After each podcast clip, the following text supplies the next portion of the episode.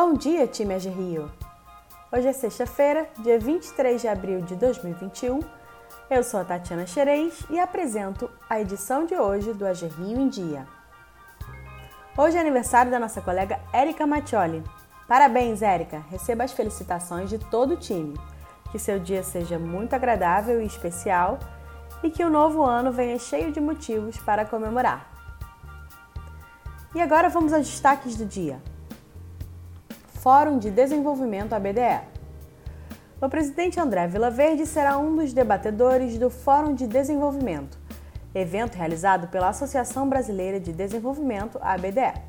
O evento vai discutir as transições econômicas, climáticas e sociais que estão acontecendo em todo o mundo e o relançamento da economia brasileira em bases sustentáveis.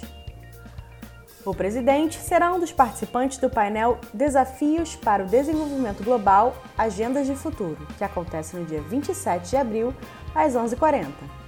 Além dele, a mesa de discussão reunirá o representante do BID no Brasil, Morgan Doyle, o representante no Brasil da IFC, Carlos Pinto, o coordenador do relatório Visão 2030 da Embrapa, Edson Luiz Bolfi, o CEO da SOSA, Uzi Scheffer, o diretor da FINEP, André Godoy, e o presidente da Desenvolve SP, Nelson de Souza.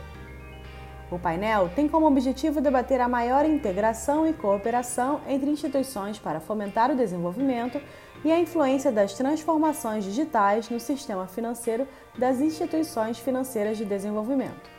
O fórum acontece entre os dias 26 e 30 de abril, totalmente online e aberto ao público. Secretaria de Cultura destina 4 milhões de reais para projetos carnavalescos. A Secretaria de Estado de Cultura e Economia Criativa do Rio de Janeiro vai destinar 4 milhões de reais para escolas de samba e blocos do estado. A medida serve para atenuar os efeitos do cancelamento do carnaval deste ano. Foram publicados hoje dois editais de premiação para projetos de apresentações com transmissão pela internet, com o objetivo de fomentar essa atividade cultural estimular a cadeia produtiva do setor e gerar renda para profissionais da área. O período de inscrições começa na segunda-feira e dura 30 dias. Por conta da pandemia de Covid-19, o carnaval de rua e os desfiles das escolas de samba tiveram que ser cancelados este ano em todo o estado. A necessidade de evitar aglomerações e salvar vidas acarretou prejuízos para diversos trabalhadores, como ritmistas, cantores, pecistas, aderecistas, entre outros, além de ter deixado Foliões sem sua maior festa popular. A nova iniciativa, que deve contemplar mais de 100 projetos, procura reduzir essa perda e contribuir para os preparativos para o Carnaval de 2022. Mais de um milhão de pessoas ficaram inadimplentes em um mês. De fevereiro a março, o número de inadimplentes no Brasil passou de 61,56 milhões para 62,56 milhões de pessoas que representa 57,4% da população adulta do país, um dos reflexos do impacto da pandemia na economia. Em parceria com mais de 50 empresas de diversos segmentos, a Serasa está oferecendo a oportunidade para que os brasileiros quitem suas dívidas com parcelas a partir de R$ 9,90. Com débitos em média de R$ 3.900, os estados de São Paulo, Rio de Janeiro, Minas Gerais, Bahia e Paraná são os com o maior número de negativados. Na plataforma de negociação Serasa Limpa Nome, há ofertas de negociação com descontos de até 90% e opções de parcelamento. Covid-19 A Prefeitura do Rio foi notificada nesta quarta-feira da liminar concedida por uma juíza da Sexta Vara da Fazenda Pública que suspendeu medidas restritivas contra a Covid. A Procuradoria-Geral do município afirmou, no entanto, que a decisão não precisa de recurso e não afeta o decreto em vigor. Afinal, o que está valendo?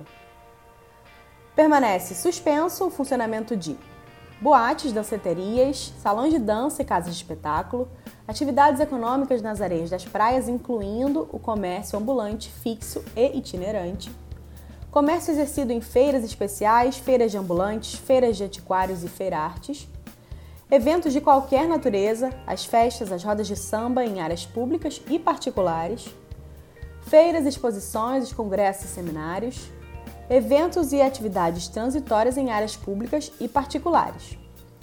E está proibida a permanência de indivíduos nas vias, áreas e praças públicas do município no horário das 23 às 5 da manhã e nas areias das praias, em parques e cachoeiras, em qualquer horário. O entendimento da PGM é o mesmo do professor de Direito José Ricardo Cunha. O especialista afirmou que a magistrada, ao derrubar as regras, citou quatro decretos antigos e já sem efeito do prefeito Eduardo Paes. Mas o que está em vigor é outro. Por hoje é só. Lembrem-se das medidas restritivas e cuidados no combate ao coronavírus no final de semana também. Um grande abraço virtual e se cuidem!